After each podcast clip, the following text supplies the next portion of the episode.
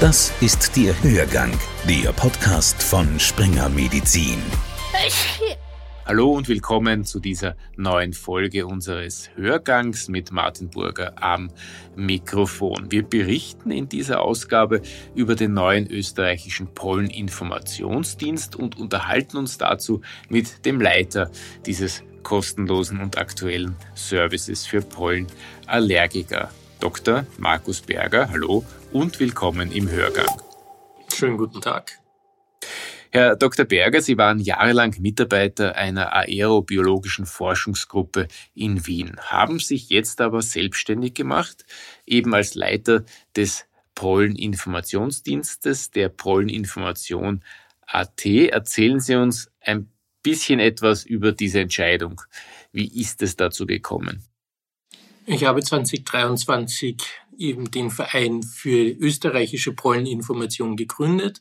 Äh, Hintergrund zu dem Ganzen ist, dass ich über die letzten zehn Jahre in der Forschungsgruppe für Aerobiologie und Polleninformation sozusagen das Handwerk lernen durfte.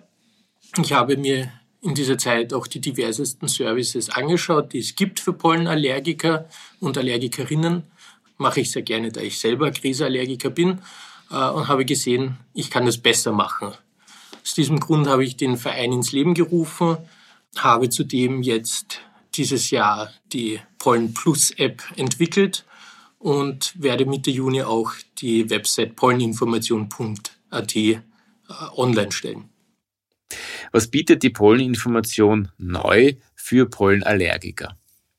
Unser Ziel ist es, der Bevölkerung kostenlos gezielt Polleninformationen darzubringen. Ein Service, den wir jetzt über die kommenden Jahre auch ausbauen wollen.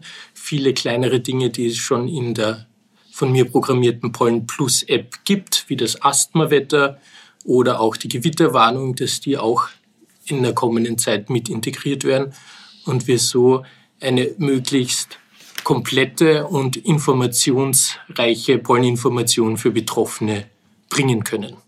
Herr Dr. Berger, was hat Sie dazu bewogen, den Schritt aus dem doch geschützten Bereich, dem geschützten Rahmen der Universität hinauszugehen, sich hinauszuwagen und etwas Eigenes auf die Beine zu stellen?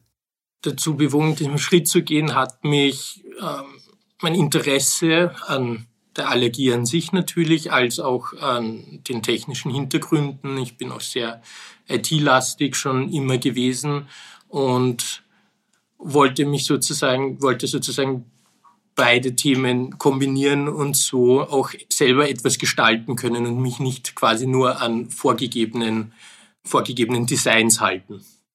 Heuer haben Sie bereits die Pollen Plus App präsentiert und mit Pollenallergie.at auch eine Website speziell für Ärzte aufgebaut. Welche Dienste bietet die Polleninformation neu zusätzlich an? Was ich mir als großes Ziel gesetzt habe, was wir uns als großes Ziel gesetzt haben, ist Betroffenen äh, eine möglichst einfache, schnelle und wissenschaftlich fundierte Pollenvorhersage zu bieten, mitunter natürlich auch andere Services, für den Start jetzt mal die Pollenvorhersage, als auch dann natürlich die ähm, symptomorientierte Vorhersage, die personalisierte Vorhersage, wie sie auch schon in der Pollen Plus App vorhanden ist. Und im weiteren Sinne dann auch noch andere Services, die es schon in der App gibt, wie zum Beispiel das Asthmawetter oder die Gewitterwarnung. Gestartet ist die Website Mitte Juni. Es war und ist ein feuchter Juni nach einem auch recht feuchten Mai. Die Wiesen sind saftig, auch im pannonischen Osten Österreichs sind sie auffallend grün. Die Gräserpollensaison ist am Höhepunkt. Wie geht es Ihnen als Mediziner und Betroffener damit? Meine erste Bilanz, auch ich leide stark. Ja, auch ich merke es dieses Jahr sehr stark. Die erste Bilanz ist, dass aufgrund der hohen Feuchtigkeit, die wir in den Vormonaten hatten, die Krisensaison dieses Jahr hoch ausfällt. Die Krise sind stark gewachsen, sind saftig und haben derzeit auch verursacht eine hohe Belastung für die Betroffenen. Was uns allerdings dieses Jahr aufgefallen ist, dass, und das haben wir jetzt auch schon bei den Frühblühern gesehen, dass dieses Jahr Allergiker und Allergikerinnen stärker reagieren, als sie es eigentlich würden. Bei den Frühblühern waren es noch niedrige Belastungen mit starken Symptomen. Jetzt sind es hohe Belastungen mit trotzdem nochmal stärkeren Symptomen, als wir es eigentlich erwartet hätten. Das ist ein Phänomen, das wir jetzt dieses Jahr verfolgen und versuchen dann bis Ende dieses, Anfang nächstes Jahres auch erklären zu können. Die ersten Schwammelsucher werden in den nächsten Wochen in die Wälder einfallen, werden zu ihren Lieblingsplatzern ausschwärmen. Bei Pilzsporen ist aber nicht an Steinpilz, Reizger oder Parasol zu denken, sondern vielmehr an Schimmelpilze. Was ist zur Belastung mit Pilzsporen heuer zu sagen?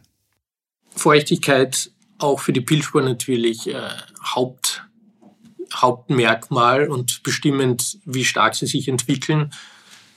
Ende Mai hat die Saison bereits begonnen bei den Pilzsporen und wird sich in den Juni hinaus jetzt nur weiter verstärken. Auch dahingehend sollten also Betroffene definitiv vorsichtig sein. Herr Dr. Berger, danke für das Gespräch und alles Gute für die Polleninformation. Vielen Dank. Hörgang, der Podcast von Springer Medizin. Springer Medizin.